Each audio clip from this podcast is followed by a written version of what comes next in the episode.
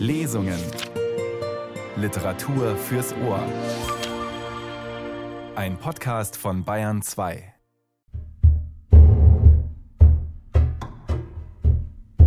Die Mutter war eine Mutter. Aber dann, eines Nachts, wurde sie zu etwas anderem.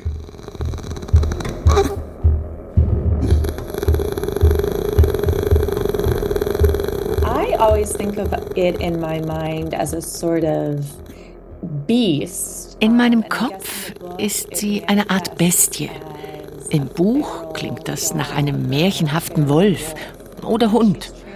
Sie wird zu einer Verkörperung ihrer unausgesprochenen Frustration, ihrer unausgesprochenen Wut und kehrt damit zurück in eine eher essentielle, körperliche, tierische Form.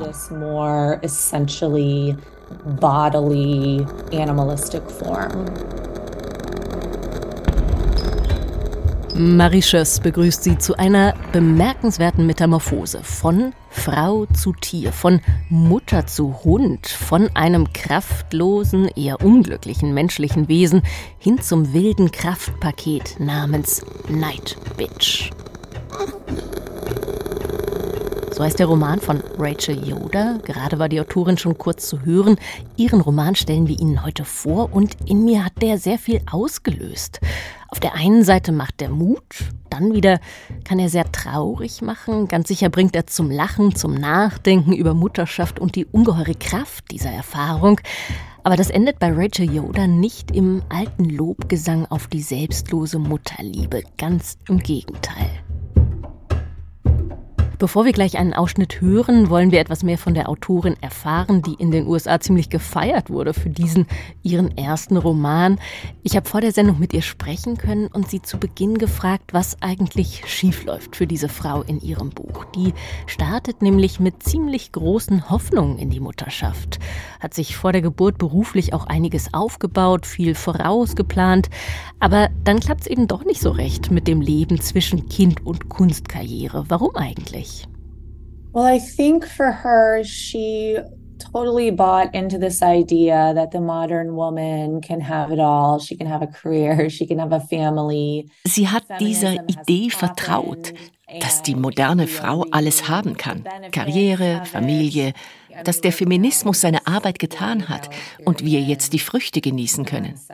Dass wir in dieser nicht sexistischen, egalitären Welt leben. Nur wird mit der Geburt des Kindes klar, dass das nicht der Fall ist. Mehr noch, dass die Gesellschaft in den USA nicht auf eine Art eingerichtet ist, die Mütter und ihre Kinder unterstützt oder wertschätzt. Als Mutter realisiert sie das, verblüfft, wie sie plötzlich dasteht, auf die 40 zugehend, eigentlich jemand, der sich über die eigene Karriere im Kunstbetrieb definiert hat, aber all das gerät aus der Bahn, als ihr Kind kommt.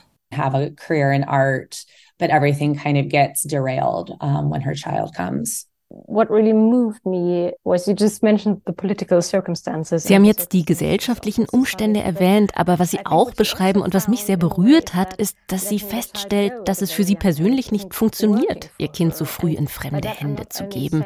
Und das ist ja mehr als eine organisatorische Frage. Sie ist nicht mehr glücklich. Sie ist nicht glücklich in der Arbeit, nicht glücklich mit dem Kind. Würden Sie das auch so beschreiben? Yeah, that's actually a great point. You know, the expectation here is that you have a baby and then you go back to work. Ja, das ist ein wichtiger Punkt. Die Erwartung hier in den USA ist, du kriegst ein Kind und gehst zurück in die Arbeit. Da ist keine staatliche Unterstützung. Das heißt, mit viel Glück kriegst du für drei Monate von deinem Arbeitgeber das halbe Einkommen. Und dann heißt es, zurück ins Büro. Aber als sie Mutter wird, spürt sie ihre tierische Seite mehr. Das Säugetier, das beim Kind sein will. Und es fühlt sich unnatürlich an, den Sohn in eine Einrichtung zu bringen, ihn dafür 40 Stunden die Woche zu lassen. Von den Kosten fange ich gar nicht erst an. Das ist ja auch teuer.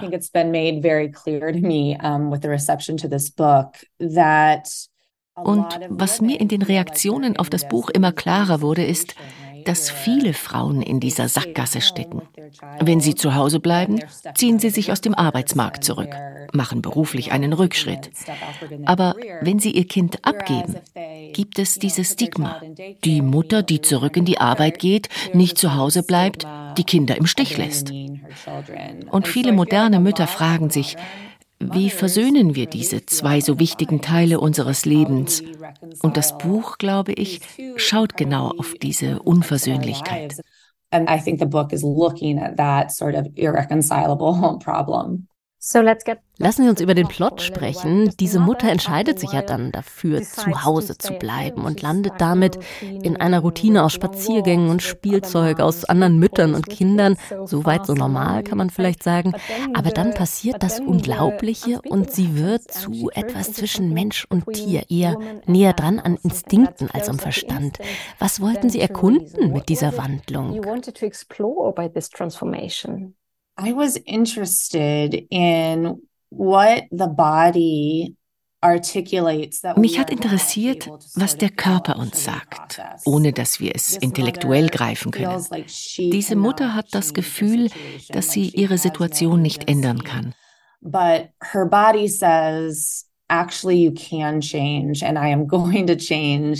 Aber ihr Körper sagt, du kannst etwas ändern. Ich werde etwas ändern. Und du wirst das mitmachen, ob du es willst oder nicht. Ihr Körper, ihre Instinkte geben im Buch also den Weg vor. Und das war für mich eine provokante Idee. Ich mochte das, dass diese Mutter wirklich zu sich kommt und in ihrem Körper ihre Macht findet return to herself, like come into her body in order to come into her agency and her power. Sie sagten gerade, das sei provokativ und ich habe mich auch gefragt, ob es sich eigentlich manchmal komisch für Sie angefühlt hat, diese Frau zu kreieren, die darin aufgeht, vom Verstand abzurücken. Denn natürlich gibt es eine ganz lange Tradition, die Frauen als nicht vernunftbegabt versteht, eher auf der Seite des Körpers und der Instinkte verorten will. For me, becoming a mother was such an animalistic experience. I mean, I felt Mutter zu werden war für mich eine animalische Erfahrung. Ich habe mich zum ersten Mal dem Reich der Säugetiere zugehörig gefühlt, als ich meinen Sohn zur Welt gebracht habe. Und ich glaube, als ich das Buch angefangen habe, habe ich nicht viel ans Warum gedacht. Ich fand die Idee interessant, Sie hat sich richtig angefühlt und deshalb bin ich ihr gefolgt. It's so easy to talk about the downsides of motherhood, so the exhausting nights, the often boring routines. But what's not so easy to grasp, I think, mein Eindruck ist, dass es sehr leicht ist, die Schwierigkeiten von Mutterschaft zu beschreiben, also die langen Nächte und all das. Aber die starke Seite dieser Erfahrung zu beschreiben, ist sehr viel schwerer. Und darin ist ihr Buch sehr gut, finde ich. Einmal zum Beispiel denkt die Mutter über Grenzen nach, darüber, sich selbst an Grenzen zu bringen, überhaupt Erfahrung mit den eigenen Grenzen zu machen. Gehört das, würden Sie sagen, zu den großen Abenteuern der Mutterschaft? Das Spüren der eigenen Grenzen? Mm, I think that's really beautifully put. Yes, absolutely. And I have to also think, you know, that ja, und ich muss auch daran denken, dass dieser Akt ein Baby zur Welt zu bringen, so eine Aufgabe ist und Quelle von Stärke, physischer Stärke. Viel mehr kann ein menschlicher Körper gar nicht schaffen. Und das zu bewältigen und auf der anderen Seite zu denken, ich habe keine Stimme, keine Macht. Das fühlt sich nicht angemessen an. Ich glaube, Night Bitch holt sich diese Macht zurück, die sie vermutlich bei der Geburt gespürt hat. Und das gelingt über die physische Stärke ihres Körpers.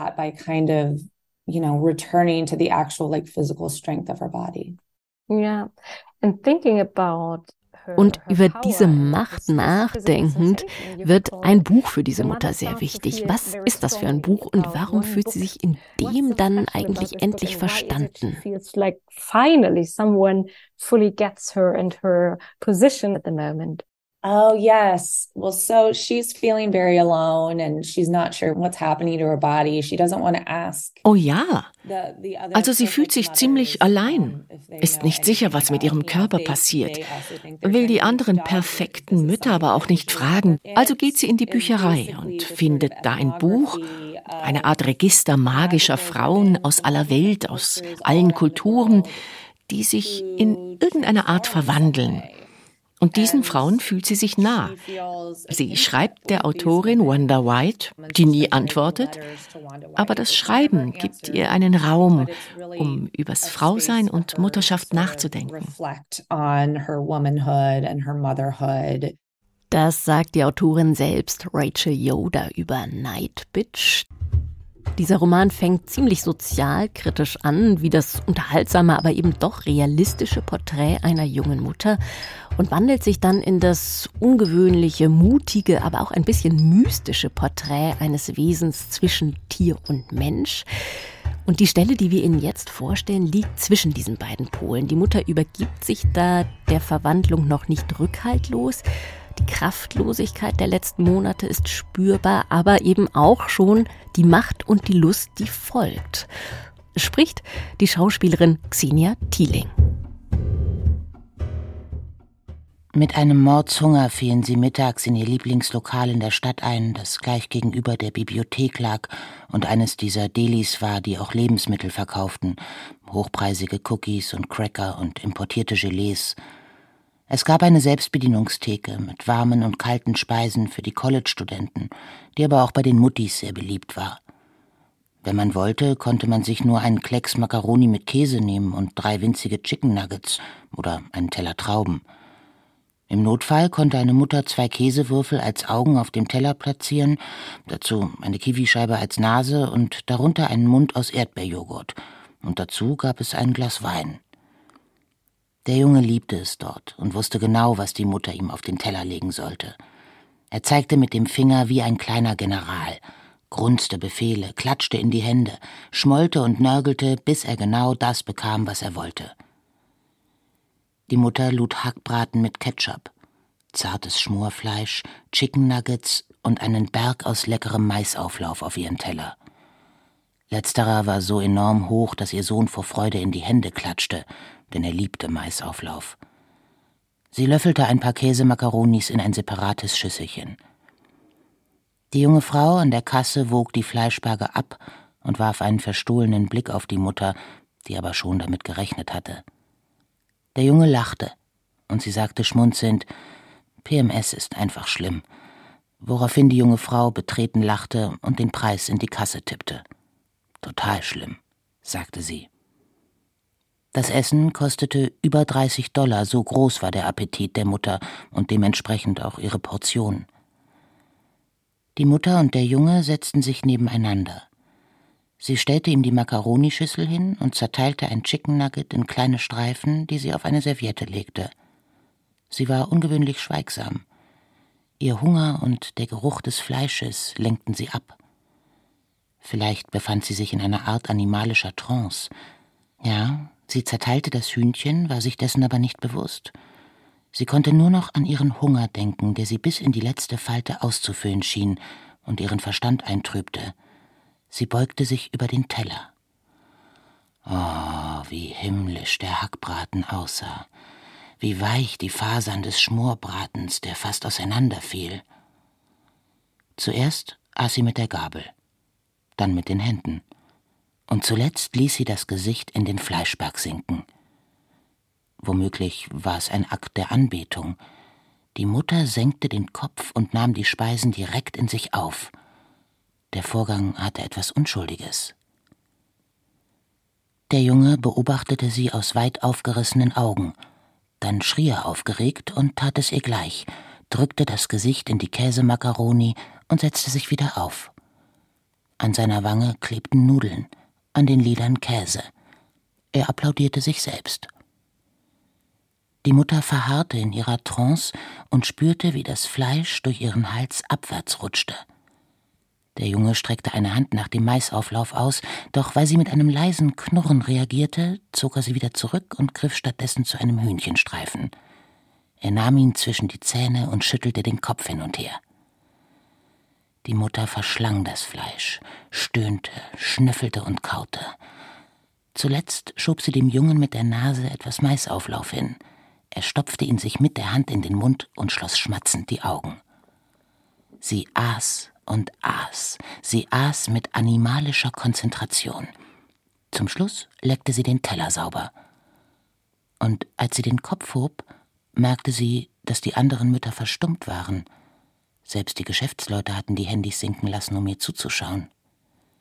Seelenruhig griff sie zur Serviette und wischte sich das Gesicht ab. Sie atmete tief durch. Sie würde sich ganz natürlich verhalten und auf cool machen. Auf keinen Fall würde sie in Tränen ausbrechen, auf keinen Fall. Zu ihrem Entsetzen stellte der Mann am Nachbartisch Blickkontakt her. Ein gepflegter Typ mit akkuratem Haarschnitt. Er hatte sich den oberen Hemdknopf geöffnet. Auf dem Stuhl neben ihm lag eine Aktentasche. Hungrig? sagte er, doch es klang nicht wie eine Frage, eher wie ein verbaler Fistbump oder wie eine ehrfürchtige Anerkennung dessen, was er eben gesehen hatte. Wow, sagte sie zu ihrem Sohn, aber ein unbeschwertes Kichern brachte sie nicht zustande. Sie hatten nur gespielt, ein Hundespiel. Sie war eine gute Mutter und das hier bloß ein Spiel, sagte sie sich. Nur falls irgendwer fragte. Bau, bau, antwortete der Junge. Sein von Käse überzogenes Gesicht strahlte glücklich. Sie strich ihm über den Kopf und wischte ihm die Wangen ab. Er machte sich wieder über die Schüssel her, die Mutter nippte würdevoll an ihrem Wasserglas. Anscheinend hatten die Leute sich wieder ihrem Essen zugewandt. Einen genaueren Blick wagte die Mutter aber nicht. Zu erschreckend waren der eben erfahrene Kontrollverlust und der überwältigende Hunger, der sie gepackt und in einen seltsamen Zustand versetzt hatte, in dem nur noch Geruch, Geschmack und Nahrung zählten. Okay, sagte sie leise zu sich selbst und atmete tief durch. Okay. Mama, quiekte der Junge. Er liebte sie, egal was sie tat. Hund sein, sagte er, und sie lächelte ihn an und machte die Geste für vorbei, indem sie ihre Handflächen vorzeigte. Jetzt ist es vorbei, Schätzchen. Später können wir wieder Hund spielen. Er bellte fürs Erste zufrieden und wandte sich wieder dem Essen zu. Da spürte die Mutter eine Hand auf ihrer Schulter und drehte sich um. Hinter ihr stand eine ältere Frau. Sie roch süßlich nach Körperpuder, und ihr kurzes graues Haar war elegant frisiert, alles an ihr war stimmig. Das dezente Make-up und die blitzsauberen Brillengläser, die Fältchen unter den Augen, selbst die flauschige Strickjacke, die sie an diesem warmen Sommertag trug. Wie schön, einen Sohn zu haben, sagte sie. Die Mutter lachte. Oh ja, sagte sie, so schön. Und was für eine gute Mutter Sie sind. Einfach wunderbar. Wie viel Freude Sie mit Ihrem Kind haben. Ich kann mich noch gut an die Zeit erinnern. Oh, vielen Dank, sagte die Mutter verlegen und auch ein bisschen verwundert. Die Frau machte ihr keine Vorwürfe, sondern lobte sie und schwelgte sogar in eigenen Erinnerungen. Früher haben wir auch Hund gespielt, sagte die Fremde zu dem Jungen, mein Sohn und ich. Das hat ja so viel Spaß gemacht. Er hat es geliebt. Grrr, machte sie, bleckte die Zähne und schüttelte den Kopf. Dann schmunzelte sie, legte der Mutter kurz eine Hand auf die Schulter und ging weiter. Die Mutter sah der alten Frau nach und wünschte sich, sie wäre geblieben und hätte sich hingesetzt und aus ihrem Leben erzählt. Früher haben Sie also auch Hund gespielt? Wirklich? Fanden die Leute das nicht eigenartig? Wie alt ist Ihr Sohn heute? Verstehen Sie sich gut mit ihm? Waren Sie eine berufstätige Mutter? Was waren Ihre Leidenschaften? Was würden Sie im Nachhinein anders machen? Könnten Sie mir vielleicht sagen, wie man glücklich und erfüllt lebt? Kennen Sie das Geheimnis? Denn ich weiß, dass es da Geheimnisse gibt und ich würde sie gerne alle erfahren. Am liebsten hätte sie vor Sehnsucht geweint, die alten, weichen, mit Creme gepflegten Hände der Frau ergriffen und ihr Fragen gestellt. So viele Fragen. Ihre Mutter wohnte weit weg und rief nur selten an, und dann redeten sie hauptsächlich über den Garten, das Wetter, die kürzer werdenden Tage und die anhaltende Dürre. Während der Schwangerschaft hatte sie einmal versucht, das Thema Geburt anzusprechen, was sie erwartete, dass sie große Angst vor den Schmerzen hatte. Sie hatte wissen wollen, wie ihre Mutter es überstanden hatte, bekam aber nur ein lapidares Es heißt wehen, weil es weh tut zur Antwort. Wahrscheinlich war es als Trost gemeint gewesen. Sicher hatte ihre Mutter sagen wollen, es ist schlimm, aber da du eine Frau bist, gehört es zu deinem Leben dazu. Es ist deine Aufgabe, auch wenn es schwierig ist und unglaublich schmerzhaft. Und danach wirst auch du das Schweigen nicht brechen. Die Mutter sammelte ihre Sachen zusammen, säuberte das Kind, trug die Teller schnell zu der Wanne mit dem schmutzigen Geschirr und lief dann hinaus, immer ihrem Sohn hinterher, der zum Spielplatz wollte, Sie suchte alle Schaufenster und den Spielplatz nach der alten Frau ab, konnte sie aber nirgends entdecken. Ihr Sohn sprang bellend durch den Sandkasten. Er wollte Verstecken spielen. Die Mutter kehrte das Gesicht der Sonne zu und heulte laut. Dann drehte sie sich um und versuchte ihr Kind einzufangen.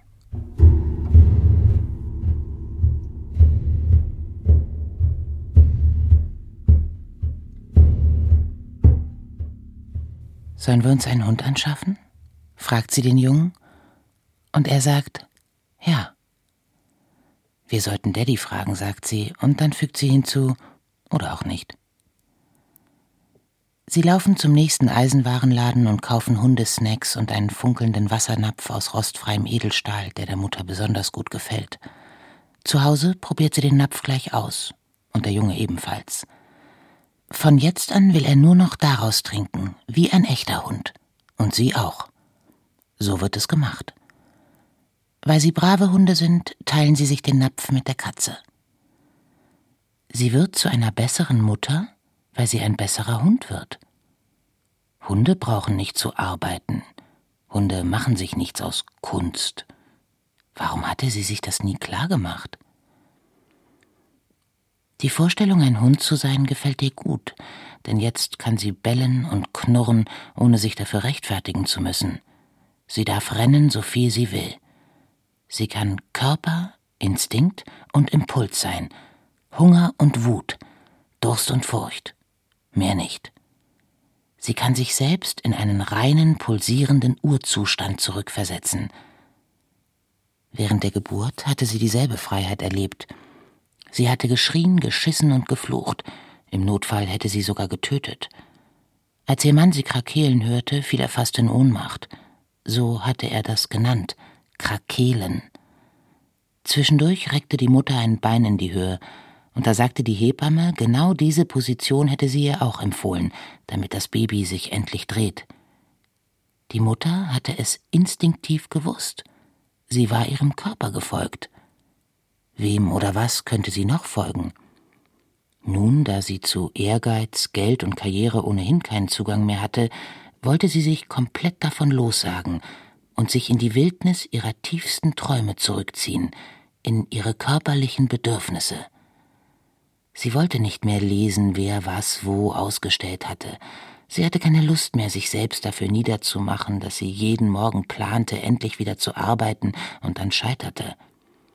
Ab jetzt würde sie einfach ihrer Bestimmung folgen und ein Tier sein, das sich um seinen Nachwuchs kümmert und darüber hinaus keine Wünsche oder Sorgen hat. Also schön. Sie konnte geradezu fühlen, wie aus jeder Pore ihres Körpers Haare sprossen. Sie bellte vor lauter Glück. Der Junge bellte auch. Dann kratzte er sie am Kopf. Denn wer kann schon sagen, welche Wunder und Rätsel eine Frau in sich heranzieht, las die Mutter und döste im trüben Lampenlicht ein. Es war später Nachmittag. Sie hatten sich stundenlang dem Hundetagtraum hingegeben, und nun lag sie auf dem Sofa und der Junge auf dem Wohnzimmerboden. Er trug nichts als eine Windel. Wer kann sagen, zu welchen Großtaten und Verrücktheiten Frauen seit Anbeginn der Menschheit imstande waren? zu welchen absolut unvorstellbaren Lebensweisen. Eine an ihre Grenzen gebrachte Frau wird sich auf ihre Sinne verlassen, auf ihre Fähigkeiten und auf alles, was die biologische Trickkiste hergibt. Nicht nur um selbst zu überleben, sondern, falls sie sich bereits fortgepflanzt hat, um ihren Nachwuchs zu beschützen.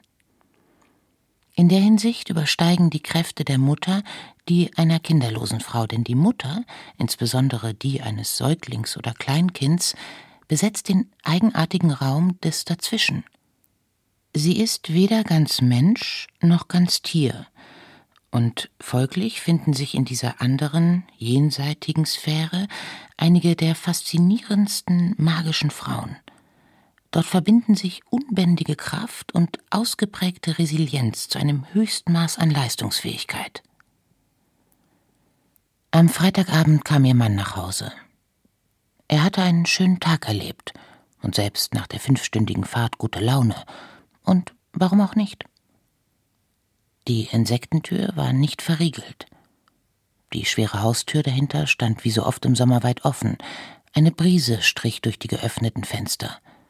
Im Wohnzimmer war leise Musik zu hören. Hallo? rief er, streifte die Schuhe ab und stellte den Koffer vor die Waschmaschine. Die Küche war sauber und aufgeräumt. Das dunkle Bad roch nach Bleiche. Die Betten waren gemacht, alle Teppiche frisch gestaubsaugt. Neben dem Elternbett stand eine neue Hundebox, ausgepolstert mit einer Tagesdecke und einem Daunenkissen. Anders als sonst lag nirgendwo schmutzige Wäsche herum, kein verstreutes Spielzeug. Die Dämmerung atmete durch die Fenster ein und aus und bewegte die durchsichtigen Vorhänge. Er ging durchs Haus und rief nach seiner Frau. Liebling, rief er, wo bist du? Im Wohnzimmer fand er den Jungen, fröhlich und sauber und mit frischer Windel. Er saß neben einem Hund, der sich auf dem flusenlosen Läufer ausgestreckt hatte. Der Hund war riesig und erinnerte an einen Wolf mit dichtem silbergrauen Fell. Er öffnete ein Auge und sah den Ehemann an. Schätzchen, wo ist Mama? fragte er, und der Junge klatschte lachend in die Hände. Hund! rief er fröhlich, schlang die pummeligen Arme um den Hals des Tieres und ließ den kleinen Kopf ins Fell sinken.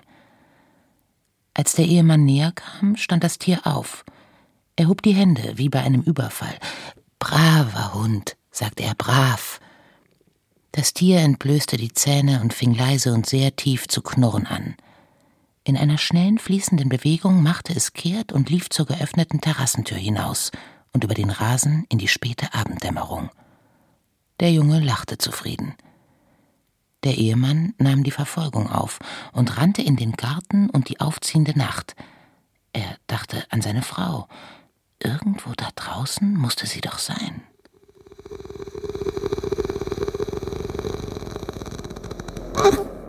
So naiv können Ehemänner sein.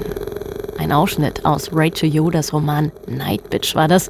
Sprecherin der Lesung war Xenia Thieling, Regisseurin Irene Schuck, Technik Tim Höfer. Erschienen ist der von Eva Bonet übersetzte Roman übrigens bei Klett Cotta. Und dank der freundlichen Genehmigung vom Verlag dürfen wir die Lesung auch online im Bayern 2 Podcast Lesungen anbieten. Das waren die Radiotexte am Sonntag. Marie Schöss verabschiedet sich am Mikrofon und sagt Danke fürs Zuhören. Wenn Ihnen dieses Hörbuch gefallen hat, ist dieses Thema vielleicht auch was für Sie. Hey, ich bin Schleen. Und ich, Christina. Wir sind zwei der Hosts von Eltern ohne Filter. In unserem Podcast hört ihr genau das, was der Titel euch auch schon verrät. Eltern sprechen einfach mal frei von der Leber weg über die Herausforderungen im Elternleben. Ob im Alltag oder auch bei den ganz großen Fragen. Wie kriegen wir als Familie es hin, nicht nur von einem Stresspunkt zum nächsten zu rennen? Wie finden wir auch mal Zeit für uns selbst? Erwartet von uns aber nicht die Universallösung für all diese Fragen. Denn wir sehen, jede Familie ist anders und findet ihren eigenen Weg. Keine Ratschläge, nur neue Gedankenansätze, die wir von unseren Gästen mitbekommen. Eben echten und ehrlichen Eltern. Wir sind der Podcast, der euch versteht in eurem Struggle, weil wir ihn als Eltern genauso kennen. Und ihr findet uns übrigens auch bei Instagram, die mit der verständnisvollen Community, die ihr schon immer gesucht habt.